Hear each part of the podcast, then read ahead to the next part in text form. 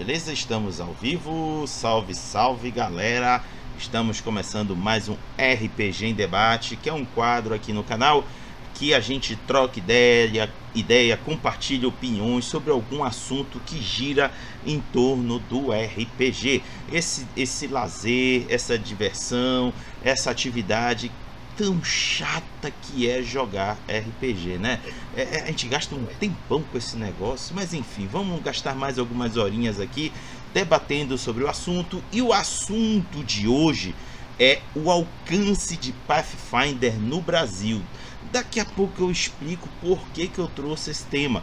Antes, eu quero apresentar as pessoas que estão dividindo tela aqui comigo. Vocês estão vendo aqui as fuças deles. Vou aqui apresentá-los. Então vão chegando aí, vão se aconchegando. É, o primeiro que eu vou apresentar se chama Alan Fernandes. Ele é um jornalista apaixonado por quadrinhos, literatura e RPG, que joga esse hobby desde os distantes anos 90, mas não foi da geração Chats, mentira dele, e que ama uma boa e velha aventura de masmorras e dragões. Alan, me desmente aí, Alan. Oi, espero que todos estejam me ouvindo. E a gente aqui faz muito no improviso, infeliz, a gente tenta fazer o que pode. Mas sim, eu sou, eu sou jornalista apaixonado por RPG e infelizmente não fui da geração Xerox. Eu já cheguei quando o Hero Quest estourou no Brasil e trouxe uma galerinha. 95, 96, aí fui descobrindo aos pouquinhos. Fish Quest, Vampiro, Dragão Brasil, que vocês estavam falando aqui no chat antes. E toda, toda uma sequência até chegar no Pathfinder há muitos anos. O que me trouxe para falar aqui hoje um pouco, eu acho que eu vou acabar falando mais do começo do Pathfinder no Brasil, quando ainda nem era, tinha nem edição oficial ainda. Mas obrigado aí pelo convite a todos e eu espero que aproveitem o bate-papo. Boa. O próximo se chama Wagner Vereda. Ele é de Porto Alegre, Rio Grande do Sul. Conheceu o RPG já tem uns 20 anos, mas voltou ativa há 5 anos. Seu jogo favorito é o 13ª Era. É idealizador do canal Mestre Vereda e do podcast Vereda Cast, onde ele fala sobre Pathfinder e Starfinder.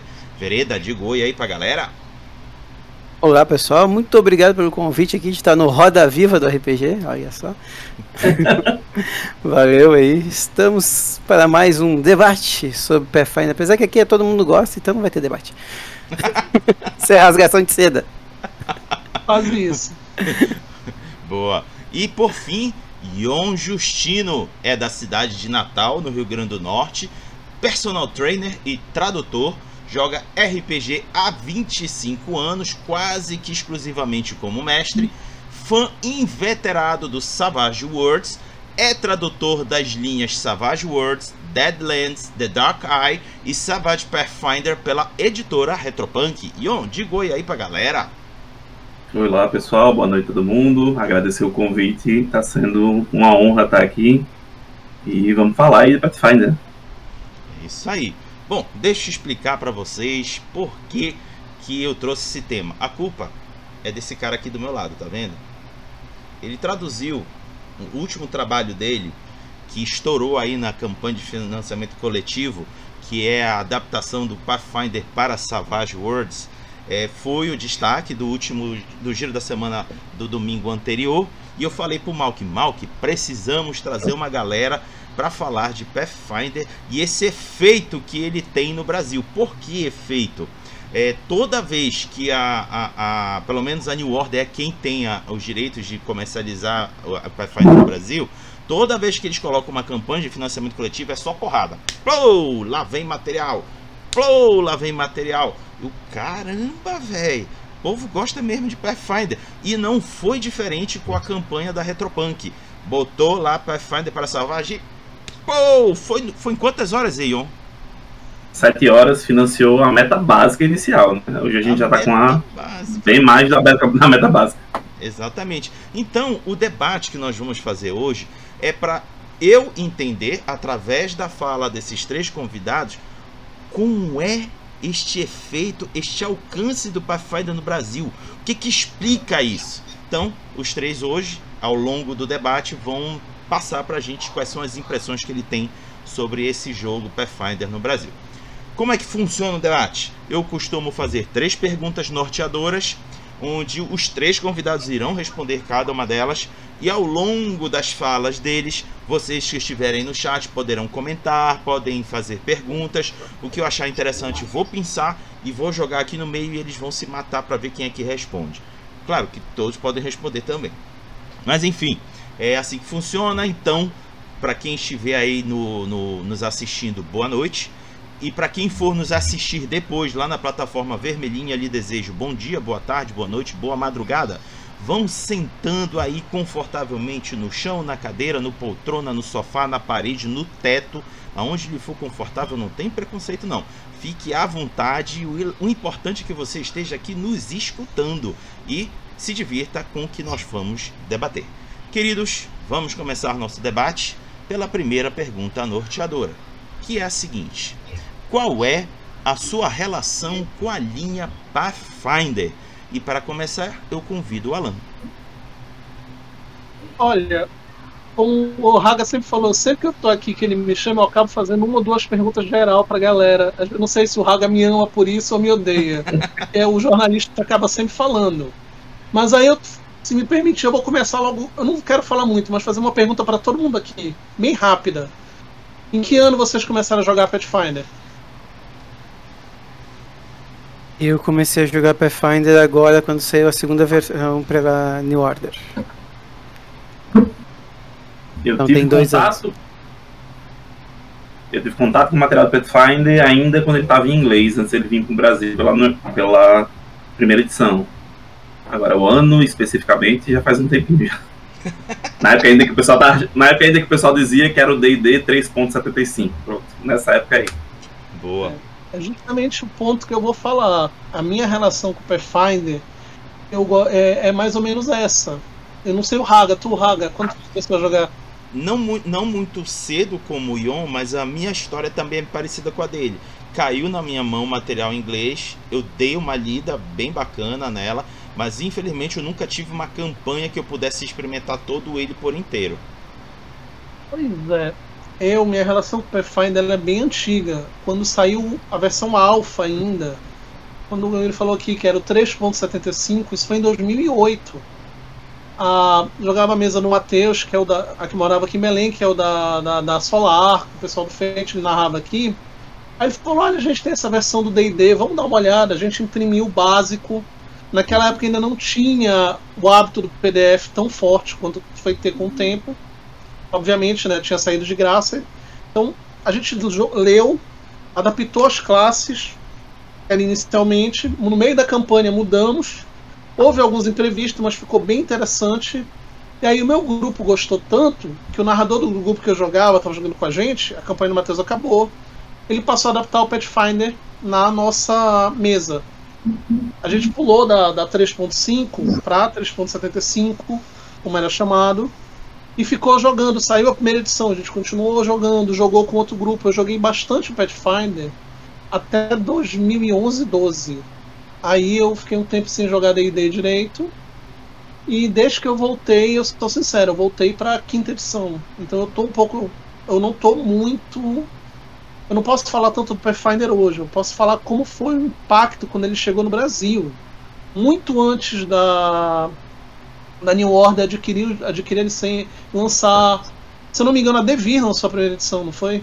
Foi. Muito antes Foi. da Devir, em 2015. Foi 2015 que ela trouxe, se eu não me engano.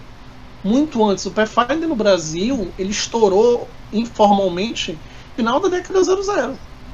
Eu acho que foi o primeiro grande sistema a estourar pelo meio de dar meio, meios ilegais, né? Do download, do do tinha acabado de sair nos Estados Unidos e ele pegar a febre da 3.75, que é como era chamado, e a galera que estava se sentindo órfão com a chegada da quarta edição e não estava gostando dela. E queria jogar a 3.0, a continuar a terceira edição. Obviamente, eu já peguei os livros hoje, eu dei uma olhada, ele percorreu um longo caminho e ele criou uma identidade própria. Mas eu sou aquele que no meu coraçãozinho, ele sempre vai ser a 3.75. Acho que essa é a minha relação com o Pathfinder. Eu ter jogado há 12, 13 anos e ficar jogando muitos anos no começo. pegar o impacto quando ele chegou no Brasil, quando ele chegou não oficialmente, e quando ele chegou oficialmente, como era a reação, o que ele foi pra gente, o que ele foi. Ele, ele adotou os órfãos da 3.0 que não queriam ir pra quarta edição. Ele trouxe uma relação melhor com a internet, com a gente, com a diagramação, uma possibilidade de estender a relação com o que era o D&D naquela época, inclusive o Open Game, que a gente ainda podia pegar o material da, da Open Game e trazer Pathfinder, coisa que não podia fazer na quarta edição. Beleza. Eu acho que Hum, essa é a minha falar. relação. Ah, tá. Não, legal. é a minha relação, não tenho para o pessoal falar aqui, não quero me alongar mais Sim. do que o normal hoje. Não, não te esquenta não. É, Vereda, tá contigo. Então, cara, cinco, quase seis anos atrás, eu voltei a jogar RPG, depois de muito tempo sem jogar RPG. Eu jogava o 3.5, né? E aí eu voltei. Só que eu, meu inglês é, é do interior. Meu professor de inglês ele era texano e falava door. Tá? Então, eu nunca, eu não tenho um inglês bom a ponto de eu pegar um livro em inglês e ler ele inteiro e entender. Fora o meu déficit de atenção que ferra tudo ainda. Então, eu dependo de material traduzido. E muita gente que joga comigo, né, meus jogadores, meus primos, meus amigos que jogam comigo, também dependem de material traduzido. Então, quando eu voltei a jogar, que eu voltei a jogar com meus primos lá que faz parte do canal, ele, eu falei com eles, eu, cara, ah, eu quero voltar a jogar, mas ah, o D&D que a gente tinha lá, o 3.5, eu sei que ele tá na quinta edição e só tem inglês, não sei o que, que eu vou jogar. Aí a gente foi pro Tormenta. Aí eu comecei, e aí eu falei pra eles, cara, eu nunca joguei uma campanha que fosse do 1 ao 20. Eu quero fazer uma campanha com vocês que vai do nível 1 ao 20. E a gente começou a jogar. E lá pelo nível 8, eu já comecei a me estressar pra caramba com o sistema. Quebrado e ah, não tava me dando, não tava, sabe? E a gente foi, a gente jogou durante 5 anos. Foi do 1 ao 20 mesmo, uma campanha própria assim, e foi. Mas o sistema assim era uma dor de cabeça pra mim. E ah, adorava o cenário, gostava de- porque foi aquela coisa que eu falei, ah, eu não tinha o material, né, antigo, então o meu material que eu tive foi os do Dragão Brasil e tudo mais, da Tormenta. Então eu gostava muito do cenário, mas o, o sistema me doía me- me incomodava muito como mestre. E aí quando veio, quando anunciaram que ia sair o Pathfinder, também anunciaram que talvez fosse sair o D&D, mas ainda estava naquela coisa, ah, o D&D vai sair, não vai sair, deu aquela polêmica lá com as duas editoras, né? E eu tava em bastante contato na época com o Leandro Pug. E aí eu falei com ele, eu, pô Pug, tu que é um cara que entende pra caramba, o que que tu acha, velho? Eu, eu vou no Pathfinder ou não vou? Eu vou nesse Pathfinder 2 ou eu dou uma esperada pro pro D&D?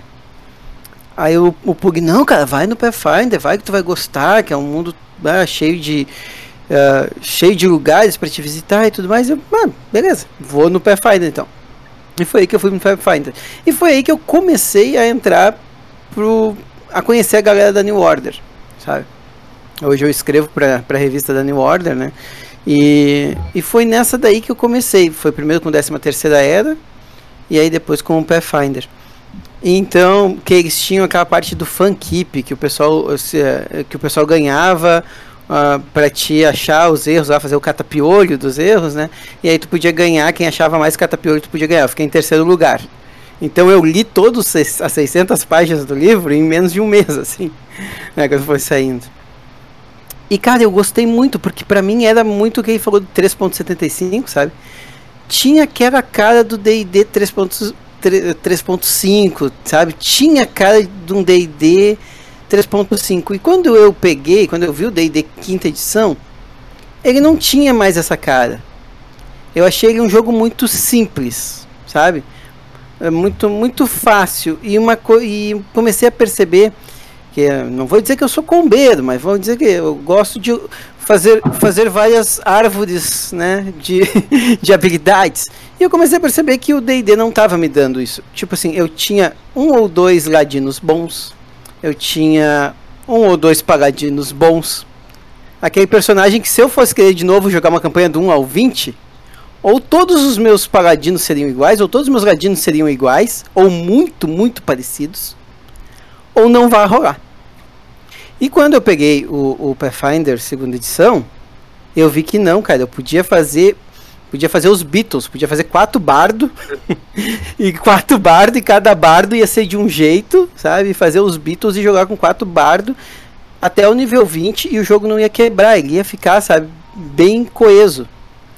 Então, a minha relação entrou aí quando eu comecei a fazer o Pathfinder. E aí eu comecei a me envolver com o mundo. Porque a New Order está trazendo muita coisa, né, muito material suplementar, assim. Coisa que a gente não teve com a Devir no Pathfinder primeira edição. Teve o Bestiário, o, o livro normal, né, o básico, e o livro do Mar Interior, que é o livro de cenário, que eu até comprei agora, o do Mar Interior. E a New Order, ela meio que se comprometeu, não, vou trazer tudo. Então eu achei. É, eu comecei a jogar e comecei a me envolver com ele com isso. E aí veio o meu queridinho o Starfinder, né? Que é o Pathfinder no espaço. Né? e eu gosto muito de sci-fi, sempre procurei alguma coisa que eu pudesse emular Star Trek ou emular Guardiões da Galáxia, que eu gosto pra caramba. E eu encontrei em Starfinder, e Starfinder nada mais é do que um, 3, um, um D&D 3.85, digamos assim, no espaço. Então, essa é a minha relação com ele. Faz pouco tempo que eu jogo, mas sou apaixonado pelo sistema. Boa, boa. Ion, você fecha essa pergunta. Acho que o primeiro contato que eu tive com o Pathfinder não foi jogando, não foi vendo material. É, eu não sei se a maioria do pessoal vai conhecer, mas tinha aquela série de filmes que é o The Gamers. Que é hum. é bem conhecida. E em um dos filmes do The Gamers, acho que é o segundo, eles estão num determinado momento, determinado momento na loja e aparece um folder atrás gigantesco, um monte de personagem alinhado e o um nome enorme assim, Pathfinder. Aí eu olhei para aquele negócio e fiz, pô, eu reconheci a arte que era do Wayne Reynolds, que trabalhou muito em material do D&D, né? Eu disse, ah, pô, legal.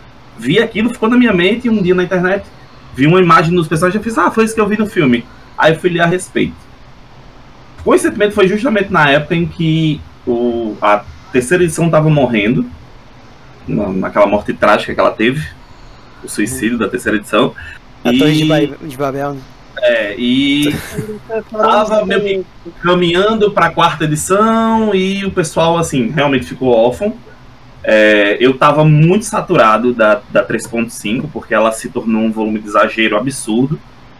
E quando eu vi o Pathfinder, eu, no meu grupo regular, a gente não chegou a jogar ele, mas eu tive a oportunidade de jogar com alguns amigos, né?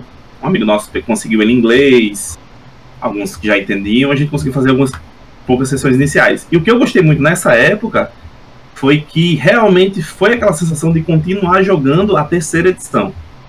Isso foi muito bom com a primeira edição do Pathfinder.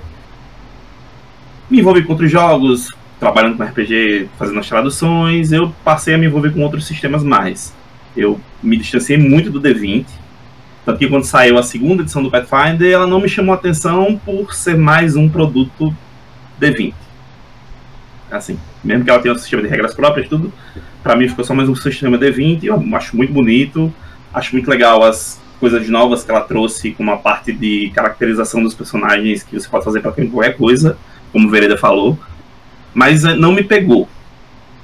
Aí foi quando foi anunciado lá fora pela Pendic a parceria com o Pathfinder para Savage Worlds e, como disse aí na minha introdução, eu sou fã inveterado de Savage Worlds, é meu sistema preferido e fantasia medieval é onde eu mais me saí bem como mestre na minha vida inteira. Aí foi quando eu fui me aprofundar, não no sistema Pathfinder, mas no universo do Pathfinder. Foi quando eu fui conhecer Golarion mais de perto, foi quando eu fui ver os materiais em si, e tendo a oportunidade de traduzir a Ascensão dos Lordes Rúnicos, lá pra frente a gente vai falar dos materiais que vão sair no financiamento, que é a campanha mais icônica que eu acho do Pathfinder, foi aí que eu tive aquele estalo de isso aqui é melhor como produto, como material, do que qualquer coisa que eu já tinha visto lançada para D&D.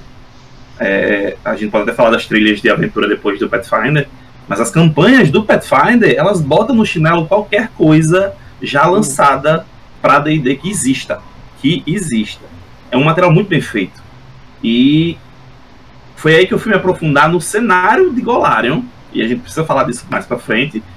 E nossa, é, é, não tem como. Você conhece, vê, você tem aquela impressão de que são coisas que você já viu, muito material que ah, referencia outras coisas, mas tem uma cara tão pessoal que dá vontade de se aprofundar mais. E como hoje eu tenho a oportunidade de trabalhar com material para o sistema que eu gosto e para o estilo de RPG que eu gosto, não tinha como não se apegar à ideia do Pathfinder. Né?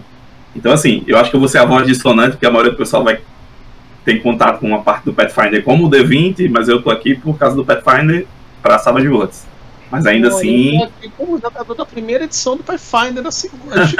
então, temos, temos um de cada aqui. Né? Olha só, li, li, nem se combinava, dava certo. Foi dito no começo que todo mundo gostava, no entanto, vocês são distintos. Porque temos um do início, temos um fã direto do Pathfinder, temos um outro fã indireto, mas da lore do, do, do, do Pathfinder. Então tem sim opiniões bem distintas aqui presentes. Eu quero fazer dois comentários rápidos. É, uma, pega, uma pegada do, do Vereda que ele comentou que a New Order assumiu de trazer não só os livros básicos, mas como os suplementos que não são poucos. E uma das coisas assim que me chamou muita atenção do ano passado para cá, de tudo que foi feito de campanha de financiamento coletivo de Pathfinder pela New Order, é que os suplementos foram viabilizados como metas extras. E não foi pouco, foi coisa pra dedéu. O, o, nesse último agora, não tô lembrado qual foi, chegou a bater na metas extras 2. É, foi uma porrada violenta. Aí, eu, aí eu fico imaginando. Né? É, aí eu fico imaginando o, o, o, na hora de fechar o planejamento da campanha de financiamento, o quanto o, o Anésio e o Manjuba devem ter é, pensado, nossa, será que vai dar certo? Será que vai dar certo? Precisa dar certo. E que bom que deu certo. E aí trouxe Mete... o. Oi. É tipo ah. Apple, rapaz. Jogou no mercado, vai vender, não tem como. Cara, mas. Cara, mas a, a gurizada lá, o, o, Bruno, o Calvin e o resto do pessoal que tá traduzindo lá também, agora tem uma equipe um pouquinho mais ajudando eles, mas no início foi o Bruno e o Calvin, cara. E eu falo, os malucos fizeram mágica, meu, porque a Paz, ela lança, sei lá, dois suplementos, a cada dois meses ela lança um suplemento, sabe? Ela tá sempre lançando coisa, sabe? E eles estão sempre correndo atrás para traduzir, para tentar chegar né, o mais perto possível que eles puderem do, eh, da paz. Só que imagina, é, lá fora é uma linha de um monte de gente trabalhando e aqui são dois caras, três, quatro, também tentando chegar nesse mesmo ritmo. Então eles estão correndo e eu acho que sim. Comparando com o que a gente teve na Devir, com o que eu ouço muita gente falando assim, pô, a Devir só trouxe isso e, e parou e morreu eu acho que a gente já trouxe mais do que o dobro do, né? A, a gente eu falo, mas a New Order, né? Não posso falar como se eu fosse da New Order. É, a, a New Order trouxe acho que mais do que o dobro, acho que, que, a, que a Devir trouxe em 10 anos, a New Order trouxe nesses últimos dois anos aqui de, de material. Fora que tem agora o, o Pathfinder Society. Não 10 anos pro Pathfinder, né? Vamos ser sinceros, foram poucos anos só. Uhum. Não tô defendendo a Devir, a gente pode bater muita pedra nela, mas não foram 10 anos. É, eu não sei quantos anos eles foram. É que teve 10 anos de material, né? 10 anos de material do Pathfinder, né? Dos 10 é, anos de material do Pathfinder, eles trouxeram pouco. E, e, eu acho que existe um diferencial também em como as editoras que estão lançando RPG hoje são, né? Hoje a gente. Não, e de verdade você tem fãs do RPG envolvidos com o lançamento de RPG no Brasil. Exatamente. Não é uma editora que está preocupada em vender uhum. livro, né? Tanto que você vê pela qualidade e o compromisso que existe com os materiais, né? Exatamente. Sim. Então, diante do que o, o Vereda acabou de trazer-nos de informação da equipe de tradução, eu me viro para o Ion. Ion, tu tá preparado para esse cometa? Primeiro que eu não sou sozinho, né? Existe mais gente trabalhando nisso também. Então... Mas é, é, é, é bem o que o Vereda falou, assim, a gente é, sempre tem equipe, sempre tem mais pessoas trabalhando nisso. E eu acho que tem uma paixão tão grande pelo que a gente faz, a gente gosta tanto. Do, falando de bastidores, foi briga de foice para ver quem ia pegar o material do, do, do, do Pathfinder para Savage World para traduzir, viu? Porque muita gente queria. E assim, tem paixão envolvida, tem, tem um, um zelo muito grande pelo que a gente faz para fazer um material bem feito e a gente se dedica um bocado. Então, não tem como o desafio não estar tá se a gente tá à altura, aí o tempo diz, né? Mas que a gente se dedica bastante para conseguir desafio, conseguir traduziu, realizar. Traduziu Deadlands também? Sim, sim. Parabéns pelo Michuruca. eu, eu, gosto desse, eu gosto desse. Tá desde a da primeira. Da primeira Cavalo da Michuruca. Arma Michuruca. Muito bom, adorei. Eu não pude comprar, só tenho os básicos de Savage World. Maravilhoso. Beleza, vamos então agora à segunda pergunta norteadora, que é a seguinte: Para você, o que diferencia o Pathfinder de outros jogos de seu gênero de RPG? Dessa vez, peço para o Vereda começar. É nada. É um D20 System.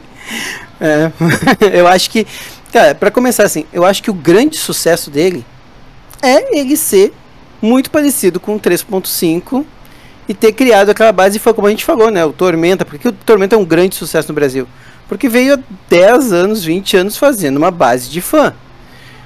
O, o Pathfinder, ele estourou lá fora porque veio a, a quarta edição do D&D e o pessoal torceu o nariz.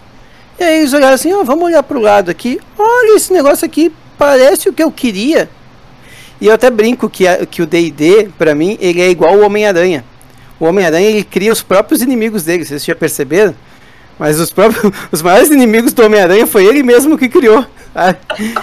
E, e o D&D é assim, tipo, o D&D foi lá, tipo, ah, vocês escreviam aqui essa revista para mim? Pois é, vocês não podem mais escrever, se virem. Opa, a gente tem material aqui, e se a gente fizer o nosso D&D? Aí foi lá, surgiu o Pathfinder, né?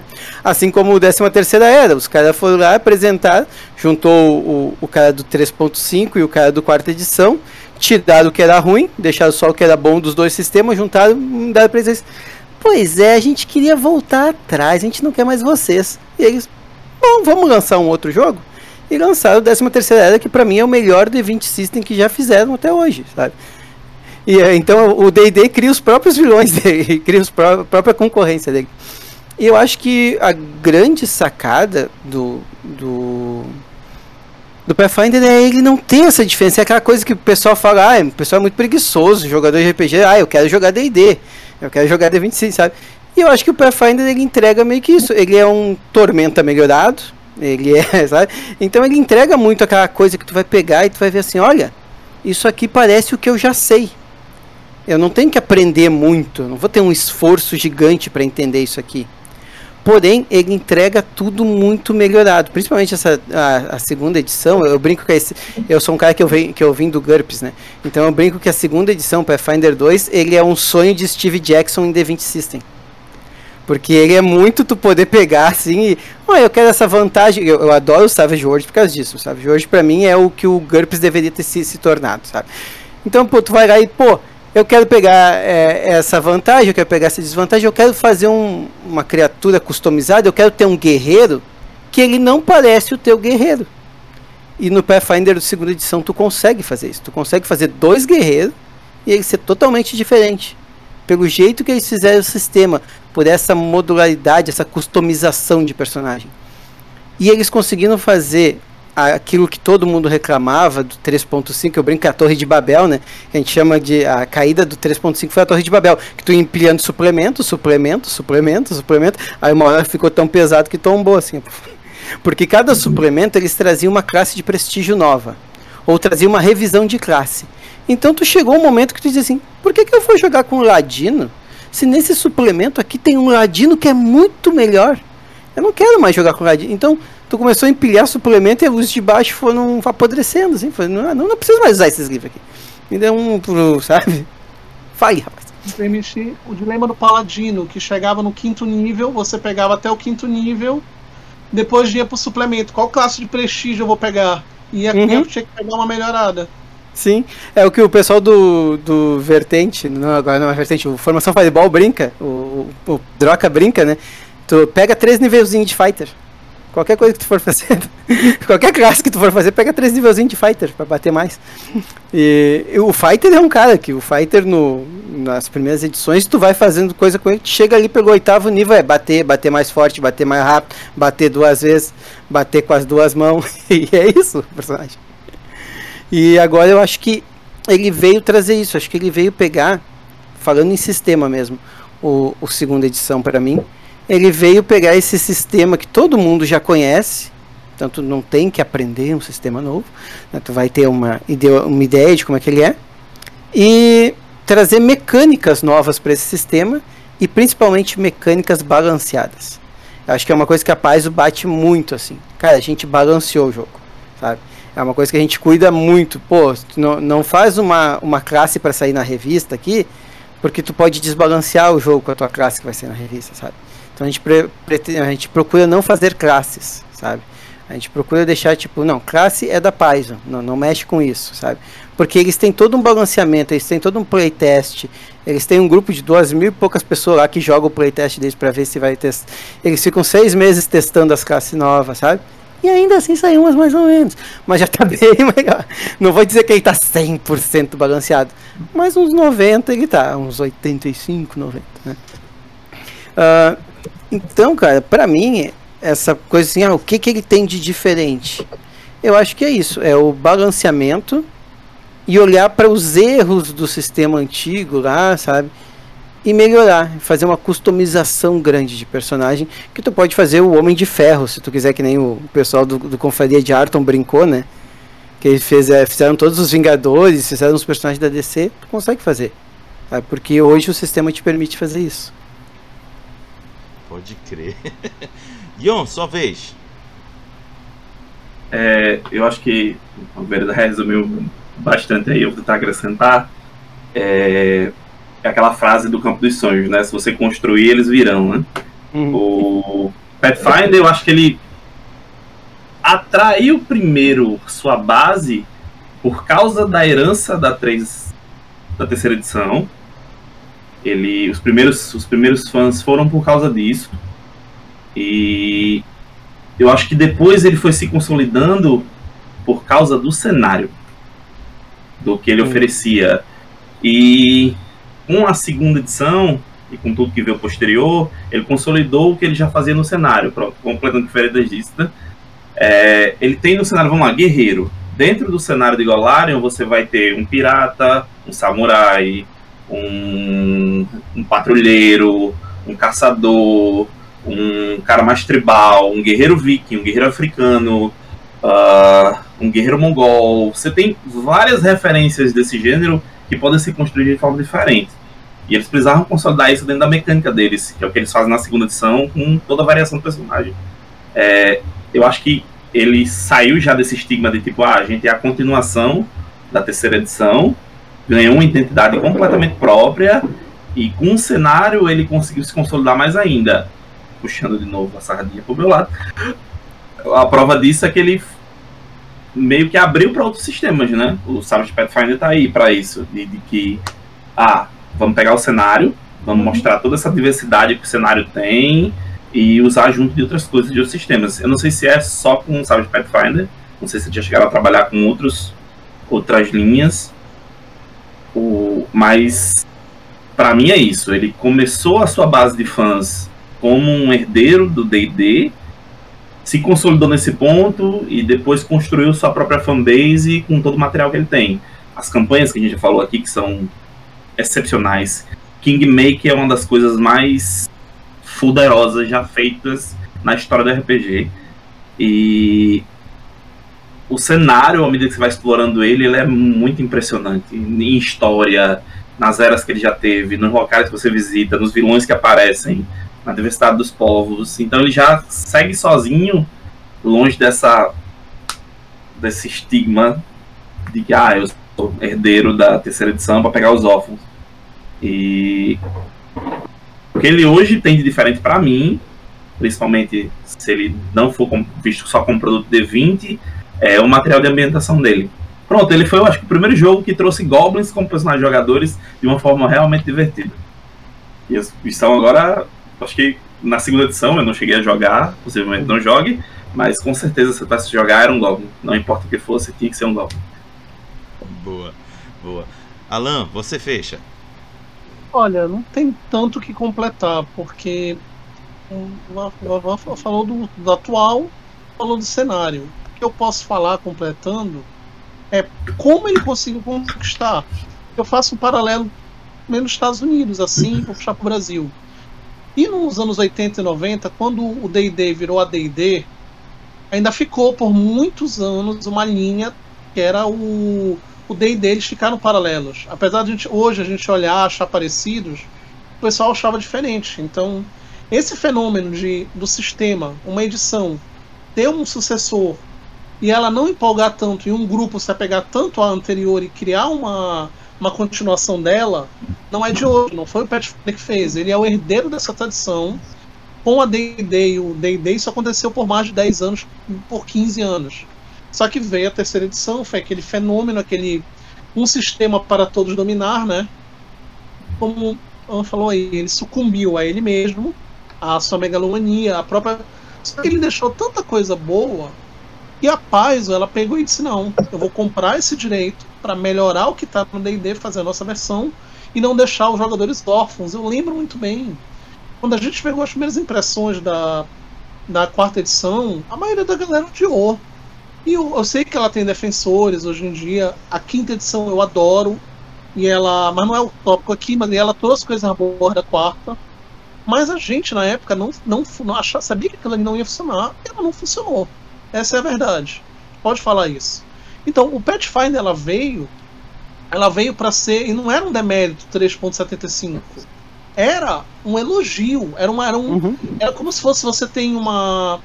Ah, eu lancei um jogo legal mas ele está com alguns bugs. Eu vou lançar uma atualização para corrigir. E essa Exatamente. atualização melhora. É um DLC. E nem o No Man's Sky, que o pessoal diz que o jogo demorou anos para ficar bom. Quando o Pathfinder chegou, ele atualizou o D&D 3.5. E não só o sistema. Você pegava o livro, você pegava o livro do Pathfinder em inglês. Cara, quem lembra das artes? Elas davam um banho nas artes da 3.5. E o melhor, não eram eurocêntricas você tinha uma paladina árabe, você tinha um bárbaro, você tinha personagens negros, asiáticos, latinos, você tinha personagens de todos os estereótipos. Você Coisa que a quinta só fez agora, né? É o que foi ali. Você já via. Isso a gente está falando de 2009, gente, 2010. Na época. Gente, até 5 anos você, você, você falava inclusão, você não tinha isso. Imagina o que eles fizeram há 10 anos, há 12 anos, 11, 12 anos, num sistema que estava com uma expectativa altíssima. E veio, e ela segurou.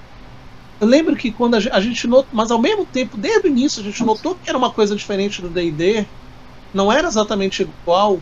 Quando veio o livro básico, não só as classes eram diferentes, você tinha os talentos. Você só podia usar uma habilidade de talento por rodada tinha talentos que você não podia usar os dois no mesmo turno. Você tinha que escolher qual. É o economia de ações que tem hoje na quinta edição. Pathfinder trouxe isso naquela época. Você escolher qual ação. Você é. deu um estalo. Peraí. Esse não é o 3.0. É diferente. Tem o melhor, mas ele está indo por outro caminho. Você pegava o livro, você via isso. Então, pô, ele fez um sucesso por isso. E eu acho muito curioso falar isso assim, eu não estou defendendo pirataria, não nada disso, mas foi o que ela, o Pathfinder hoje, para para New Order ter ter todas essas campanhas absurdas, Pathfinder existiu no Brasil por quase uma década só por meios não oficiais, porque era o amor da comunidade. O pessoal adorava. Quando a Devir trouxe, o pessoal comprou, teve gente que comprou e adorou, mas ainda ficou aquela coisa. E agora? Ainda quero mais. O que eu tenho acompanhado por fora é que a New Order tá trazendo tanta coisa que não dá nem tempo de tu. Ah, eu vou procurar lá fora. Porque não, não tem aqui. Esse é o sucesso. Para mim, o sucesso do Pathfinder é, é todo esse contexto histórico e você ter uma editora agora que abraçou e tá alimentando o leitor, fazendo ele se sentir parte dela. Por que financiamento coletivo é tão legal? Tava lendo um texto sobre isso, até criticando algumas mercados de quadrinhos, que é minha paixão. Mas por quê? Quando a gente participa do financiamento coletivo, a gente quer que a editora nos mime. Essa é a verdade. A gente gosta de ser mimado. A gente gosta de fazer parte da comunidade. A gente quer se sentir importante para a editora. E a New Order está fazendo isso com a comunidade do Pathfinder. É uma comunidade que amava esse sistema, amou o cenário quando ele veio, amou as suas iniciativas, foram órfãos do D&D, foram adotados, continuaram. E quando veio a quinta edição, como o João falou aí, a quinta edição é maravilhosa, eu jogo, amo, mas ela não é, ela não te pode dar essa customização que você tinha na 3.0. E hoje o Pathfinder te dá. Ele não, ele não é o D&D mais, ele é um D20 customizado Uhum. para fantasia medieval. Ele não é mais o D&D 365, ele é um D20 com um sistema muito menos bugado, muito limpo. Você pode customizar muita coisa, mas ele não é complicado. Ele não é tão orgânico quanto a quinta edição, mas ele não é complicado. Ele não é uma 3.5, que era complicado no final. E nem um Tormenta, pô, é um sucesso, mas é um sistema bugado pra caramba. Hoje ele tem. Ele tá conseguindo feito de pegar um cenário tão legal, adaptar para outro sistema genérico, é maravilhoso isso. O Savage é ótimo. Você adaptar o cenário do, do Pathfinder para lá é sinal de que ele foi um sucesso e ele é um sucesso. Ele criou um produto original, como foi dito ali. Tem. Você parece que você tá andando por um lugar comum, tá? Você já viu isso antes. Mas é com uma naturalidade, é com uma beleza, é com uma inclusão de arte, de designer, de proposta, e diz que sou atual. Ele fica sendo atual. E ele culmina no, no fato de que a década 10 no Brasil, a, a, a década zero foi a década dos cenários. Você tinha um cenário a cada esquina. A gente tem pouquíssimos cenários no Brasil hoje. Seja pela. Seja pela. Pela Wizard of the Coast, que não lança os cenários dela mais, a proposta não é essa. Ou as outras editoras, você, a gente é carente de cenário. Então você ter um cenário bem feito, bem estruturado, com suplementos, trai. Isso chama atenção. Para fantasia medieval, para D20, D&D, D20, suas mil edições, precisa de cenário. Cenário é chamativo, sim. E o Pathfinder tal- soube fazer primeiro, atrair pelo sistema, segurar pelo cenário. E, e se eu puder acrescentar. Rapidinho, Se deixa eu puder só fazer, um, só fazer aqui um destaque que ainda agora é, recebemos uma rádio da Nação Garou, então eu não sou o Chocos, mas eu vou roubar a introdução dele. Um uivo de saudação pra galera, hominídeo, lupino e um puro, sejam bem-vindos, Nação Garou, muito obrigado por se fazerem presentes. Pode ir, vereda. Pode falar? Eu- Ah, posso fazer só um comentário? Vai. Pulou, foi um adendo também. Por que o Pathfinder fez sucesso? É, um, o Hag e eu somos de Belém, é de Porto Alegre. Gente, o, o Pathfinder ter chego no Brasil primeiro pela internet, ele fez gente do Brasil todo jogar ele. Aqui em Belém, Macapá, São Paulo, Nordeste, Centro-Oeste, porque você não dependia da. Gente, há 10 anos você não conseguia. Era muito difícil comprar livro pela internet. Comprar um dado era um inferno. Pois é, então. Eu tenho um conjunto de dado, ele é todo amarelo e o D12 é roxo, Nossa, que não eu tinha. posso contar uma história, abrir um box aqui que você falam isso? Eu morei, no- eu morei em Macapá em 2000, 2001, 2002, 2003, jogava RPG lá. Se vocês acham que é difícil. A gente tinha muito livro lá porque era uma Nobel fantástica, mas era difícil conseguir. Um amigo nosso veio para Belém, voltou, falou pra gente: Gente, eu comprei um balde cheio de dados. Aí que a gente ficou feliz. Todo mundo teve essa fase. era um balde de D6. A gente jogava pro Gumps. A gente adorou pro Gumps, mas a gente queria matar o cara. Porra, todo mundo pensando que ia ter D12, D8, D10, D20, só D6. Aí narrador, ele, ué, vou narrar Gump, deu jeito, Epa, embora. tinha dado pra caramba pra jogar fiasco. Porque fiasco É. precisava de muito Nem D6. tinha na época, né? 2001, 2002 isso não existia, né? É, o. Então esse é o ponto do Pathfinder. A internet ajudou a popularizar ele no Brasil. Fala aí, ó. E venceu E, barreiras geográficas. ouvindo o Alan falar, me veio uma outra coisa na mente que eu acho que, que é uma das, das grandes sacadas do Pathfinder, seja em qual sistema e, e edição ele for, são os icônicos, cara. É, é, eu não lembro de ter visto nenhuma edição do D&D ou nenhuma edição de outro sistema de fantasia medieval tivesse esse lance da classe estar muito bem associada a um personagem icônico. Você pode não jogar Pathfinder, você pode não conhecer, mas você conhece aqueles personagens. uhum. Amir, Yezren, todos eles, assim, a figurinha deles você já viu em algum canto. Você já foi jogar num evento que o mestre trouxe o personagem pronto, podia ser 3D e T, e tava lá uma figurinha de um boneco do Pathfinder. Os icônicos marcaram muito, e eles são muito legais para introduzir a classe. Ensina muito bem. Na primeira edição tinha fichinha lá do cara em vários níveis. É, no Savage Pathfinder agora, na descrição da vantagem de classe, que as classes são vantagens, cada personagem está lá feitinho, montado a ficha dele, com toda a progressão, usando os icônicos. E ele é outro ponto do Pathfinder que é um acerto gigante, assim, que ele traz essa imersão através dos personagens de exemplo. Se torna uma coisa meio HQ, né? Tu, É, eu, lembro que eu, eu lembro que eu adorava a arte do 3.0. A do 3.5 eu não gostei tanto, mas do 3.0 eu adorava. E eu via aquele anão e ele se repetia e eu ficava assim, mas quem é esse anão? Aí só tinha o nome dele. Mas era só isso, sabe? E no Pathfinder não, tu tem quadrinho, tu tem romance, e são sempre os icônicos, são sempre aqueles personagens. E tem mais um adendo que eu queria fazer, que se eu não, se eu não fizer vão me matar aqui, que eu acho que chega a grande parte, assim, o que, e agora o, pessoal do Savage World, o pessoal da primeira edição, qualquer um vai dizer pra mim, verdade, é verdade. A grande sacada, trilha de aventura. Os caras pegaram e fizeram assim. Em vez da gente lançar um calhamaço assim de uma aventura lá, de, sei lá, ah, que nem tem a, que nem D&D tem hoje no, no quinta edição. Tem um calhamaço de uma aventura que é uma aventura fechada, que acontece num período X do tempo. O Pathfinder teve a grande sacada de eles colocaram a data de início o mesmo ano que está o ano corrente, né? Então, se o Pathfinder 2 começou em 2020 e 20, aí é, termina com 20, 1420, né? E no Pathfinder 1 já era assim. E a trilha de aventura, conforme tu vai jogando ela, ela vai jogando dentro daquele ano, né? E as coisas acontecem, eu vou, tu vai acontecendo coisas durante aqueles anos. E tu vai passando então 10 anos de trilhas de aventura que uma coisa que está acontecendo na trilha 1, lá na trilha 3 tu vai encontrar coisas que aconteceram lá. Um eu lembro que- vivo, né?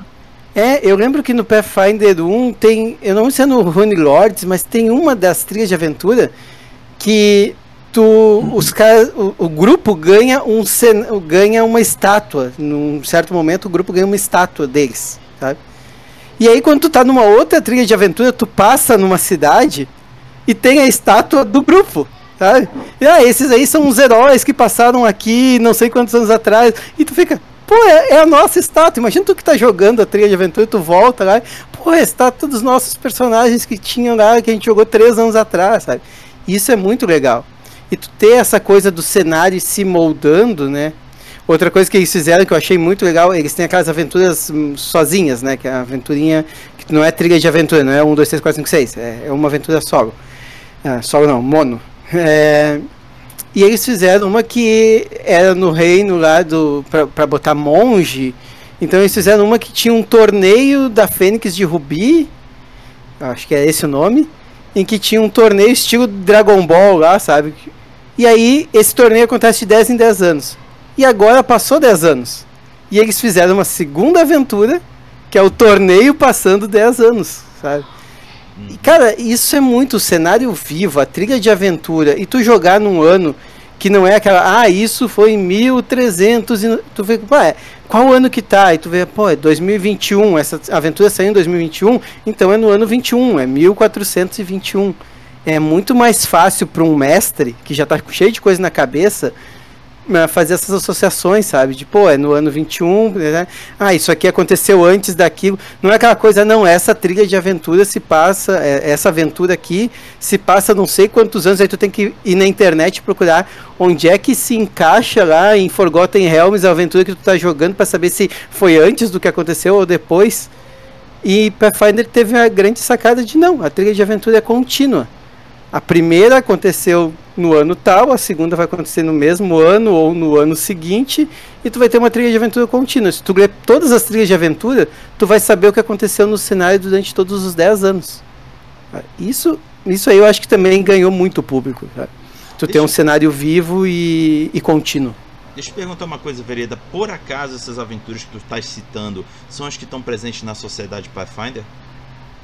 Não, a Sociedade Pathfinder é outra sacada. Uhum. A Sociedade Pathfinder é. Tanto a Pathfinder quanto a Starfinder, né?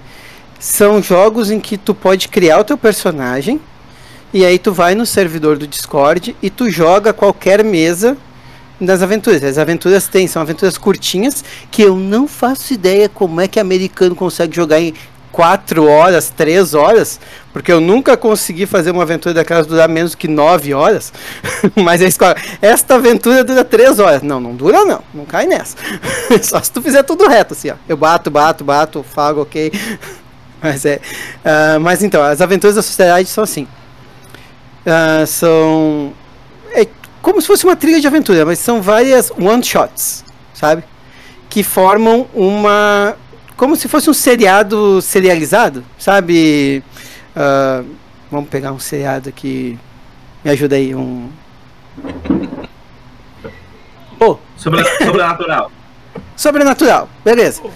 Tem um, tem um plot, tem uma história que está acontecendo, mas é ser, cada episódio que tu olhar, né, ele pode ter algum elemento daquela história ou pode ser só um episódio solto, né? A sociedade é assim.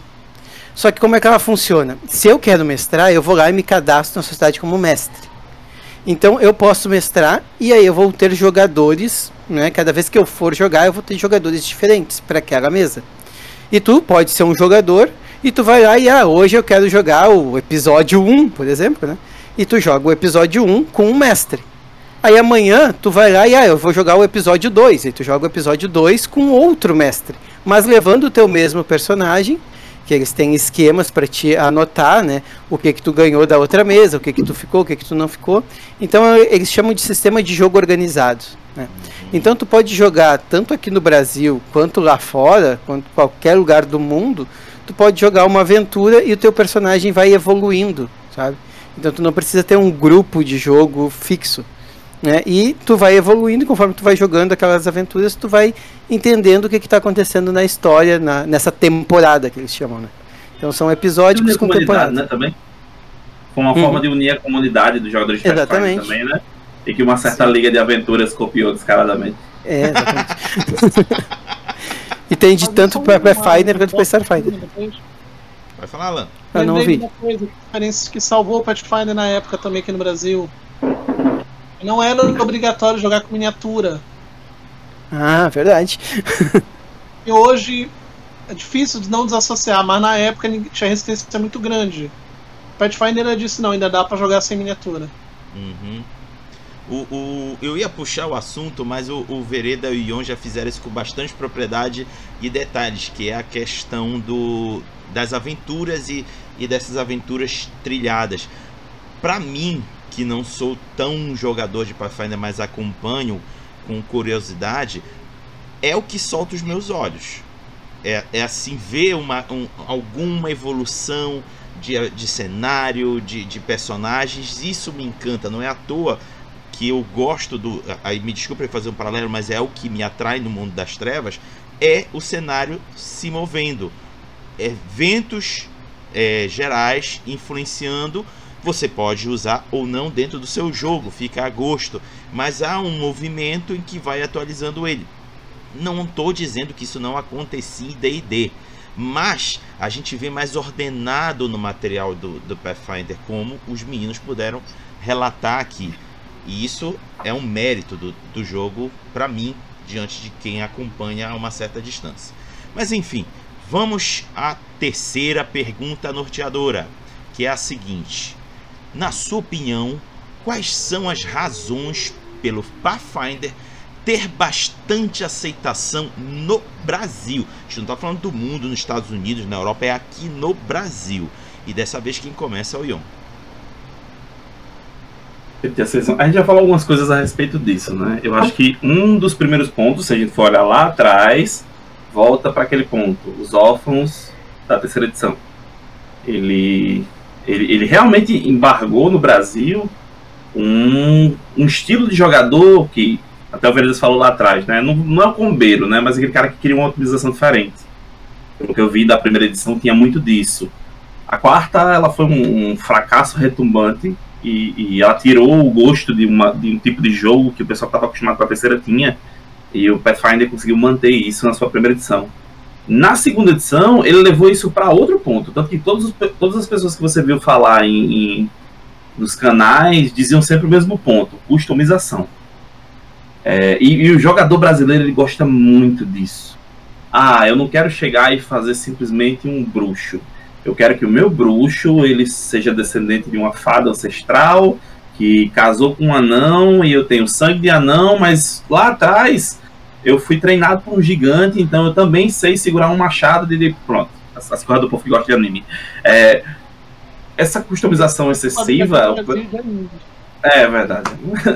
essa, essa, essa, parte de customização acho que atrai muito o jogador brasileiro. E, e o Pathfinder ele consegue jogar nessa, nesse escopo com muita tranquilidade. A segunda edição, principalmente. E outra razão por qual ele casou muito bem num sistema genérico, que é a questão do Savage. Que ele dá liberdade para você criar o seu personagem, apesar dele ter a ideia da classe central, ele ainda está muito livre para você mexer como você quiser, customizar com vantagem, com complicação, com outras vantagens de classe, que é coisa que, por exemplo, a quinta edição não tem seu personagem. Se você tiver 10 guerreiros, esses 10 guerreiros, não importa a classezinha extra que você pega lá, eles vão ser muito parecidos. Ah, então eu acho que o que fez o público brasileiro gostar inicialmente é essa parte. É um sistema voltado para a customização do personagem. Segundo, pelo menos falando de algumas gerações de jogadores mais antigas, é, a gente gosta de cenário. O Alan falou disso lá, lá atrás, que a gente é órfão de cenário, que é coisa que está faltando hoje em dia é, a gente gosta de cenário, a gente gosta de lore, a gente gosta de, de pano de fundo, de conteúdo. E, e pegando as trilhas de aventura para falar também, você pega uma trilha de aventura daquelas seis módulos, em seis módulos ele descreve uma região inteira, com religião, NPC, desafios ambientais, história do local, monumentos. Nossa, isso pra gente é, é água na boca quando você vê. Então tem muitas pequenas coisas quando você vai juntando, eu acho que para o público RPGista brasileiro, principalmente de fantasia medieval, encanta demais, demais, demais mesmo. E é a base do que o sistema faz. Ele customiza bem seus personagens, ele dá liberdade para a construção do personagem como você quer. Segundo, ele traz uma ambientação muito rica. Terceiro, as aventuras são extremamente empolgantes. Assim, de, de levar você do nível mais fraco do personagem, ter todos os milestones, até um clímax bem épico. E eu acho que tem outras coisas também para o público mais atual, sacadas que o Pathfinder tem, seja em qualquer versão, seja lá como D20, seja como Savage, que ele está à frente do seu tempo. Vou dar um exemplo. Ele foi o primeiro sistema que substituiu raça por ancestralidade. Isso é uma evolução gigante para toda uma temática que a gente sabe que é racista, que vem lá do D&D lá atrás, é, como o Alan mesmo falou, a parte de inclusão dele vem desde o começo, isso ó, de muito tempo. Uh, na, na, nos próprios icônicos que a gente estava falando, na representatividade de cada um. Então acho que ele tem muito elemento para todo mundo olhar assim e fazer, ah, cara, eu vou me apaixonar por isso aqui. O que me faz pensar que foi uma cagada o Critical Role ter trocado ele pelo D&D lá no começo, lá atrás, né? Mas tudo bem. Beleza. Alan, tá contigo. Olha, não tem tanto que complementar, mas é, eu, eu digo assim: Pathfinder, para fazer assim no Brasil, ele, é curioso se fosse fazer um estudo, um estudo de caso, é que ele fez sucesso numa época como ele estava órfão, chegou uma edição que ninguém gostou para substituir. Ela não tinha, o Pathfinder não tinha a versão física nacional, mas era o que a galera, o pessoal gostava. E começou a ver que, pô, eu acho que a Devi só foi lançar isso em 2015 aqui. A, a, quinta, a quarta edição saiu no Brasil em 2010, 9 e 10, pra vocês terem uma ideia. E o Pathfinder continuou vivo. Chegou. Aí o que aconteceu? Calhou. O próprio mercado editorial calhou da quarta edição não funcionar aqui no Brasil e da quinta edição demora só chegar aqui em 2019. Eu acho que calhou tudo isso. Foi uma década inteira que o Pathfinder pôde, pôde reinar só pela internet. Inclusive quando ele entrou com ele é o que é outro ponto. Ele é um sistema que um sistema, um cenário e uma editora que isso mesmo no Brasil conseguiu criar uma relação virtual com os seus, seus jogadores. Foi uma das grandes editoras a fazer você procurar na internet, a você ir nos fóruns, a você ver as mudanças que estão lançando, a lançar PDF gratuito com com atualização do sistema, com nova classe, com isso aqui para fazer teste. Olha, gente tá liberando o playtest para vocês, vê aí se tá pegando. Ah, não funcionou, a gente tá lançando agora essa, vai ser a versão oficial. O que a, o D&D Quinta Edição faz agora com com acho que é o Nerd Arcana, consigo lembrar o nome, Pathfinder fazia 10 anos atrás. Isso, isso funcionou no Brasil. A comunidade do Pathfinder abraçou isso no Brasil, abraçou que não precisava de miniatura na época, abraçou que não precisava comprar três livros caros inicialmente. Quando a Devir lançou eram só dois, se eu não me engano, né? Era só o bestiário e o livro do. Pois do é, jogo. você não precisou mais comprar três livros para jogar. Então faz uma diferença. Aí o que aconteceu? Tudo isso, toda essa facilidade, pôde mostrar uma coisa que se o cenário já tinha carisma, o sistema já tinha carisma, o cenário passou a ter. A edição passou a ter. Os personagens do, do, Pathfinder são visualmente poderosos, eles são visualmente carismáticos. É como você olhar uma boa revista em quadrinho que você grava de cara quem é o personagem, cada uniforme legal, do visual, da maneira. O impacto, o Pathfinder ele, ele tem carisma, desde o visual ao sistema que é o, a base do texto da terceira edição, a customização e a edição como ele é apresentado. Então, para ele existir hoje, foi uma série de fatores que beneficiaram você não ter um concorrente de peso por muitos anos aqui no Brasil. Beneficiou. E aí você, o que, é que você fez? Você fidelizou o seu público. O carisma do Pathfinder. Você fidelizou a, mai a maioria das pessoas que continuaram jogando, que como eu jogavam naquela época, continuaram jogando. Eu não, porque aconteceu N fatores, mas muita gente continuou.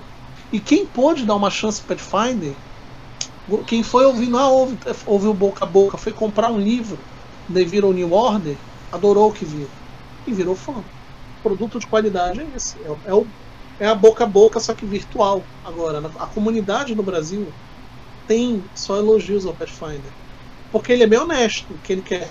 Gente, é uma fantasia medieval épica, a high fantasy no melhor estilo D&D, mas onde você customiza. Como falou aí, você pode criar um bárbaro anão, meio fada, meio orc, meio não sei o que, meio pizza de quatro queijos, né? Meio mussarela, é meio calabresa, você pode criar e funciona, e é bacana. Você tem essa liberdade. Então, é muito legal. E outra, ele puxou o Starfinder porque a gente também não tem muita ficção científica no Brasil. Você tem uma ficção científica com o D20 System, com um apoio legal, também chama atenção e pode vir, é, é só pode partir para o abraço que é só sucesso. Antes de passar é isso. ver, antes de passar pro Vereda, deixa eu trazer um comentário que eu achei interessante do que é confirmando que já foi dito aqui. O Vendo Maré 99, o nome o apelido do, do cara.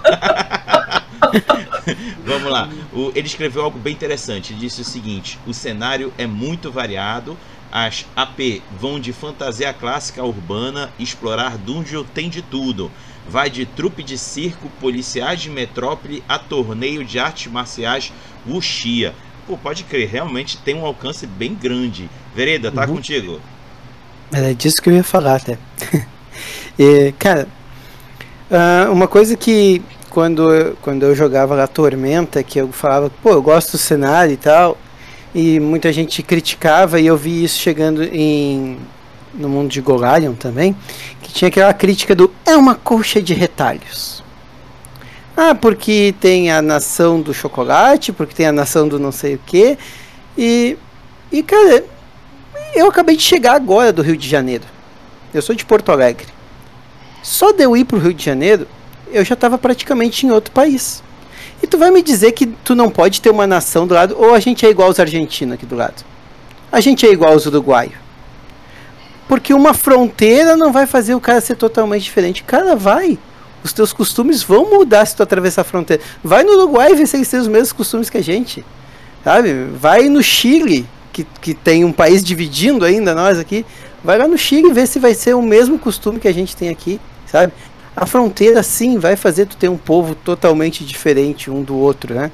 Nós temos um país continental aqui, sabe?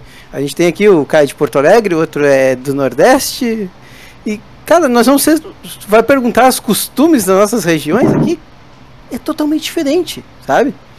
Então esse negócio de, ah, o mundo é uma colcha de retalhos. Cara, o mundo real é uma colcha de retalhos. O teu país é uma colcha de retalhos, não sei se tu percebeu, sabe?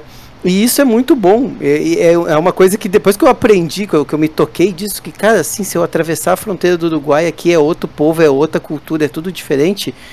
Isso cabe num RPG.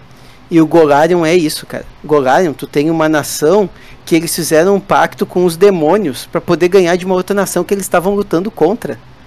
Sabe? E do lado, tu tem uma nação de comerciante. Sabe? E tu tem uma ilha no meio que recebe todos os heróis do mundo porque tem uma pedra que se tu conseguir passar no teste tu vira um deus. Sabe? E essa pedra, ela, essa ilha, ela tá sempre sob ataque porque as pessoas querem roubar essa pedra.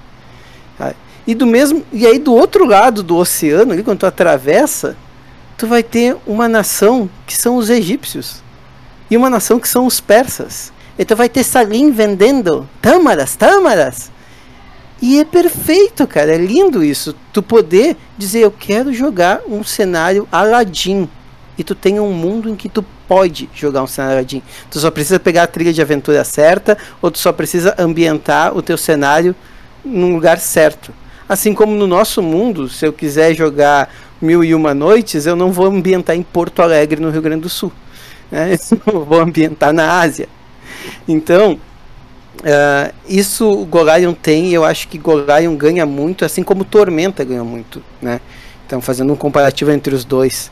Tu tem esse mundo que é coxa de retalhos que tu pode jogar o que tu quiser. O Caçado sempre falava muito, né? Tormenta, tu pode ser o que tu quiser, tu pode jogar o que tu quiser. E eu acho que Pathfinder ele tem muito isso também, sabe? Tu pode jogar o que tu quiser, pode ser o que tu quiser, tu pode jogar uma aventura do monge no Wushu, tu pode jogar Mil e Uma Noites. E, e tu pode jogar uma aventura em que tu tá em guerra com outro país e tu faz um pacto com os demônios para tentar ganhar essa guerra tudo no mesmo mundo. E outra coisa que eu acho que fez ganhar o coração das pessoas aqui, eu vou falar muito por mim também nisso, foi que eu já tinha falado aqui, que o Alan falou. Pô, demo, uh, o D&D tava com 6 anos já de lançamento quando veio pra cá, sabe? E aí eu fiquei assim, pô, 6 anos, geralmente um RPG dura aí uns 10, 12 no mercado. Eu vou comprar um produto que já vai estar tá saindo do mercado, Quanto tempo a editora vai ter que correr atrás dos produtos que já tem lá para trazer, sabe? E aí eu vi uma editora que chegou com uma proposta de financiamento coletivo, como tinham falado ali, financiamento coletivo. Eu quero fazer parte, sabe? Eu quero ser da comunidade, eu quero estar junto, sabe? Então tu, tu pegou assim, pô, eu tô pegando uma coisa que está atualizada, uma coisa em que a comunidade está ajudando, em que a comunidade deu, deu pitaco, escolheu eu acho que foi. Teve o. O Halfling, se eu não me engano, botaram em votação se ia ser pequenino ou se ia ser Halfling, sabe? Então a comunidade teve voz ativa.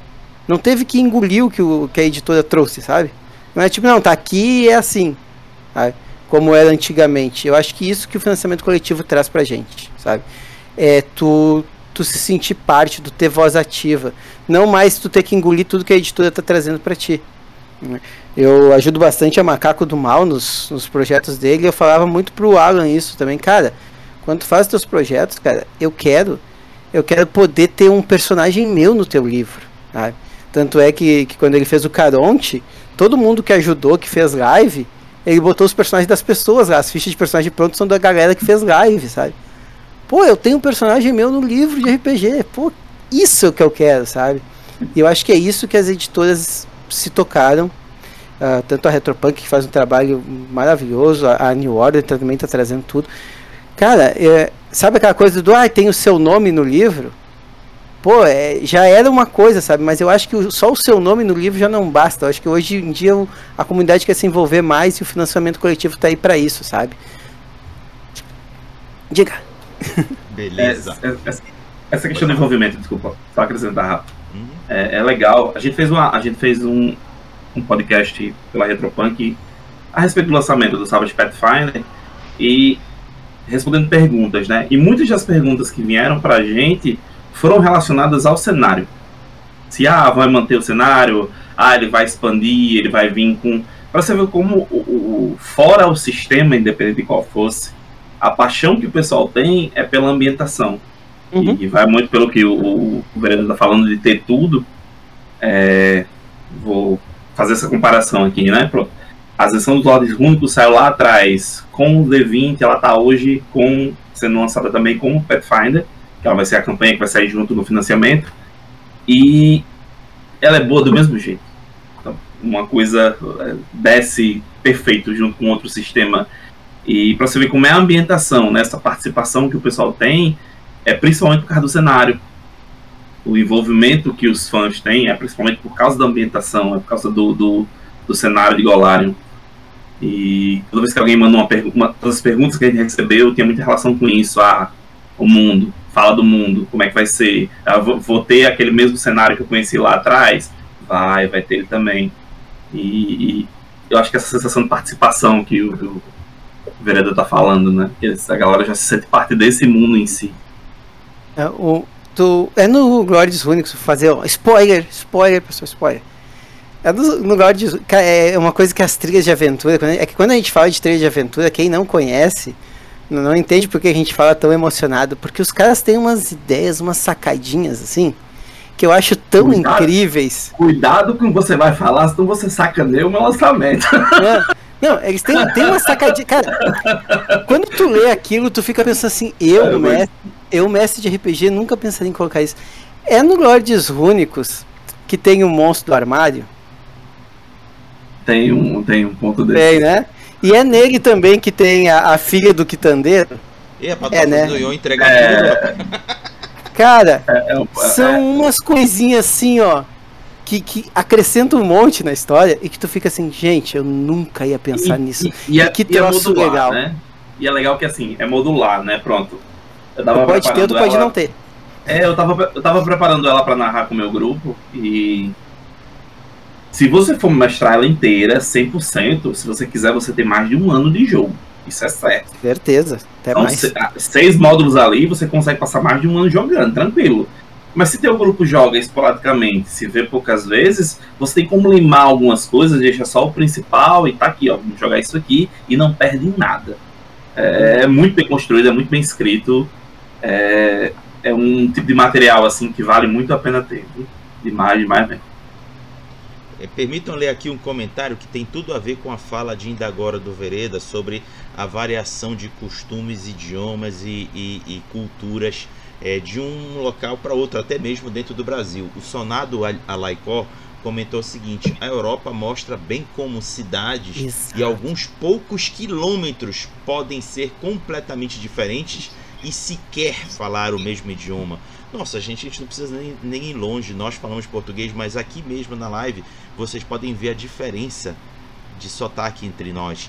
Aqui uhum. o Ion não está muito distante de mim, que estou aqui em Belém do Pará, ele está lá em Natal, no Rio Grande do Norte. Está aqui o Vereda, que está ah, lá no, em Porto Alegre, no Rio Grande do Sul. O Alan está aqui do meu lado, ele é também de Belém. Mas já tem uma diferença brutal só aqui entre a gente. É só ir, é só ir pro interior do seu próprio estado. Exatamente. É só ir pro, é, é só ir pro uhum. interior do seu próprio estado. Sim. Se você tem um estado que ele é costeiro, na região mais litorânea vai ser de um jeito, no meio ele vai ser de outra, no interior ele vai ser de outra.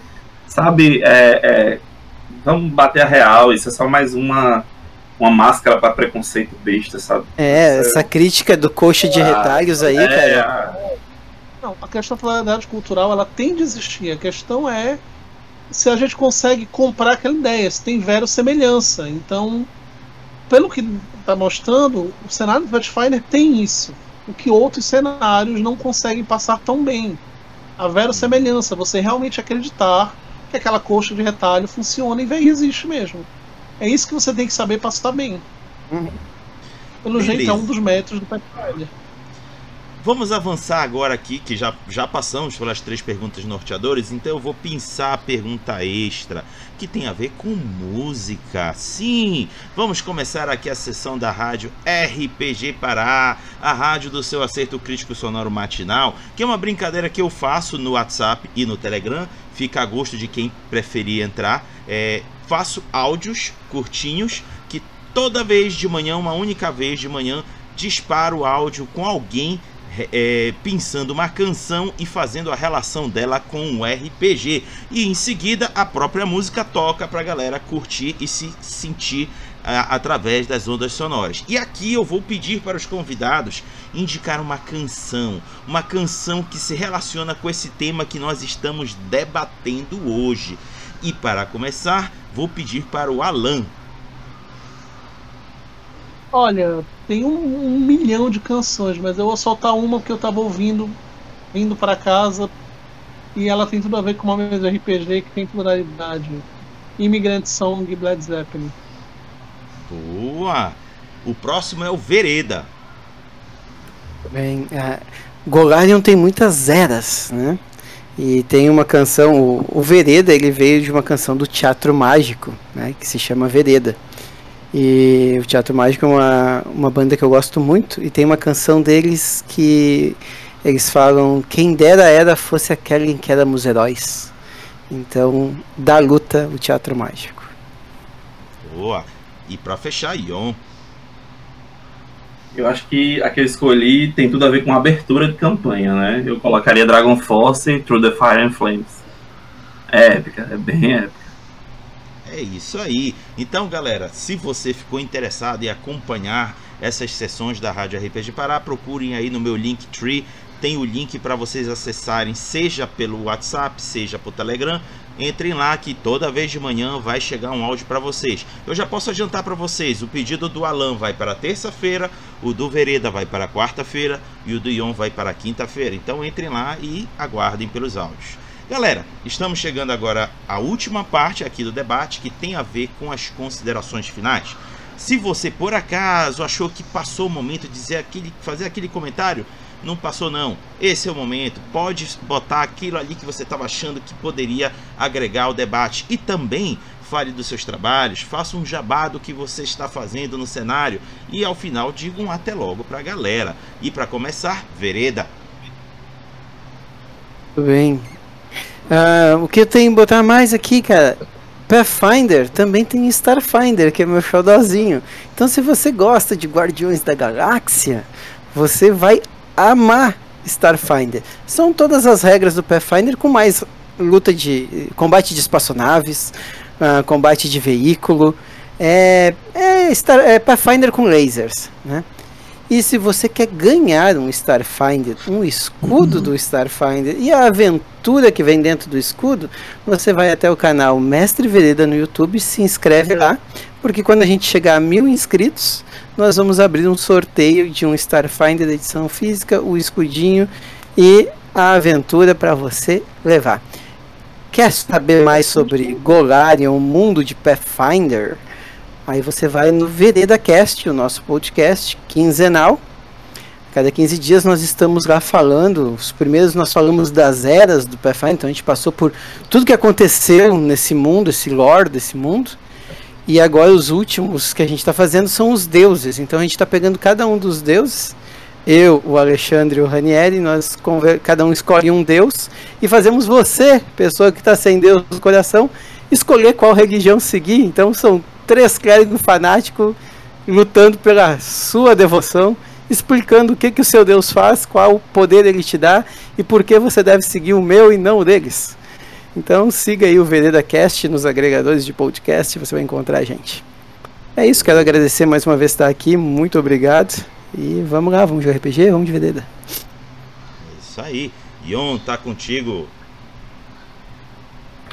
É, eu queria reforçar aqui, para quem ainda não sabe, que está sendo lançado, está agora em financiamento coletivo pela Retropunk, o lançamento da linha Savage Pathfinder no Brasil. É, quem quiser apoiar ainda, o Catarse está no ar, tem ainda bastante tempo para o financiamento. É em catarse.me barra Savage Pathfinder. A gente já bateu a meta inicial, já conseguimos alcançar a primeira meta extra. Tem bastante coisa legal para o sistema em si.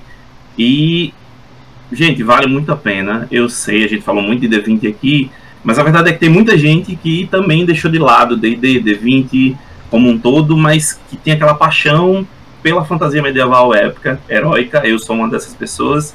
E eu digo a você, independente de ser Pathfinder ou não, o Pathfinder para Savage Worlds é um módulo de fantasia medieval épica e vale a pena demais para os seus jogos. Dá uma olhada lá no material, financia no site da Retropunk, nos podcasts da Retropunk, a gente vem lançando nesses últimos tempos vários pequenos programas explicando as diferenças, o a, o que é que tem de especial no sistema. Como eu divulguei um deles, é legal essa junção do Golarion com o Pathfinder. Você pode matar um dragão com um golpe só. Uh, então, vai lá, participa do financiamento. É um produto bom. Quem, quem acompanha já os lançamentos da Retropunk sabe a qualidade do material que a gente, que a gente trabalha, que a gente lança. E não vai se arrepender não, tá? É, é o, a versão rápida, divertida e furiosa de Golarion e vale a pena demais, tá? Financia, apoia, segue as redes da editora. Quem quiser me procurar no Instagram, fácil achar aí, um Justino. E muitíssimo obrigado, Hagabashi, Vereda, Alan. Um prazer enorme estar com vocês aqui hoje.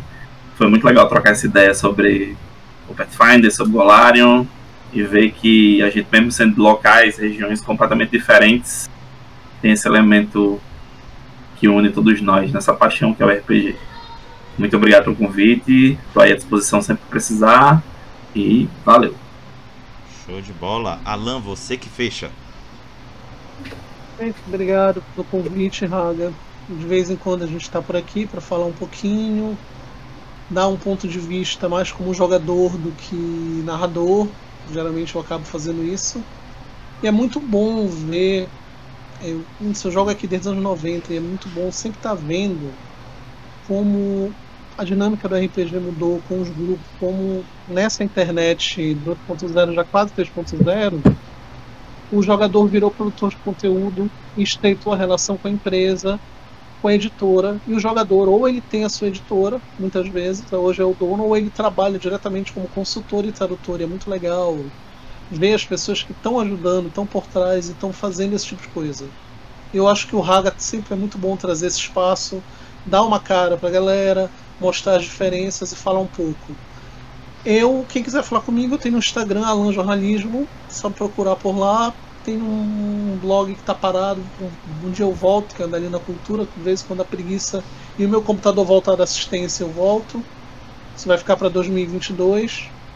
E estamos aqui jogando, falando um pouquinho de quadrinhos, cinema e música quando dá vontade, batendo papo. E aceitando o convite do Haga quando aparece. Valeu, gente. Que os dados sejam bons para vocês. Show. Então, galera, chegamos ao final de mais um RPG em Debate. Muito obrigado ao Alan, ao Vereda, ao Ion por se fazerem presentes aqui num domingo à noite falando de RPG. Vocês são sensacionais, tenho profunda gratidão por isso. A quem acompanhou a gente aqui pelo chat, fazendo comentários, perguntas. Também agradecendo a Nação Garou que hoje fez uma raid muito bacana, dando um pulo aqui. Um forte abraço para todos. Tenham um bom resto de domingo e mantenham seguros ao longo da semana. Protejam-se. Sendo assim, peço para que os convidados, junto comigo, digam um até logo para a galera. Falou, pessoal. Até a próxima. Valeu, tchau, tchau. Até logo.